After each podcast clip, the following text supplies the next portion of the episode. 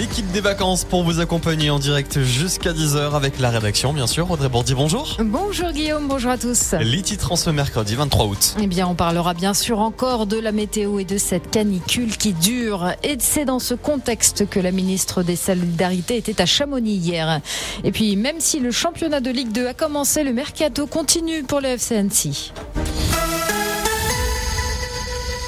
De jour en jour, la canicule s'intensifie. Ce midi, 19 départements seront placés en alerte rouge par Météo France et 14 de plus qu'hier. L'Ain et l'Isère sont concernés. En revanche, les deux Savoies restent en orange. Le thermomètre va encore monter jusqu'à 40 degrés. Le répit, lui, est attendu pour ce week-end, mais en attendant, les professionnels de santé veillent. À Chambéry, SOS Médecins enregistre en ce moment une hausse de 10 à 15% de ses interventions, la plupart pour des coups de chaud. Et puis on vous en parlait hier de cette prudence à avoir en haute montagne à cause de ces fortes chaleurs qui déstabilisent le manteau neigeux et le terrain rocheux.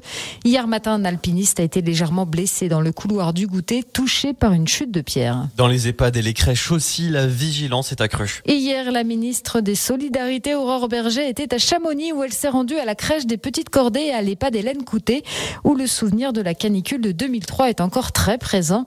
Émilie Cotin est kinésithérapeute à l'EHPAD. Elle explique les mesures qui sont mises en place pour préserver au maximum la santé des résidents. On a des consignes par rapport à la chaleur, à l'hydratation. En gériatrie, il y a la perte de notion de soif déjà, donc on doit être vigilant de bien les faire boire. Et après, il ne faut pas non plus trop boire parce que ça peut avoir euh, d'autres effets En kinésithérapie, forcément, on limite l'activité sportive, on s'adapte et on fait des soins plus doux qui demandent moins euh, de transpiration euh, pour les résidents. On est vigilant au niveau de la diététique parce qu'effectivement, avec la température, il pourrait être amené à moins manger. Donc à nous de, de surveiller, d'adapter euh, les repas et les menus.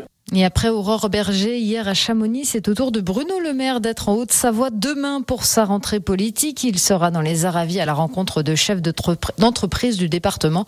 Il annoncera ensuite sa feuille de route pour l'année législative à venir. Car c'est aujourd'hui que le gouvernement fait sa rentrée.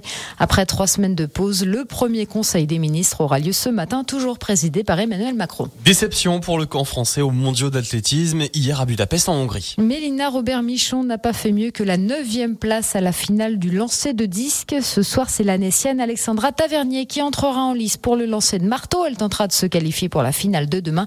Elle qui est neuf fois championne de France. Et puis le FC Annecy continue son recrutement pour l'année.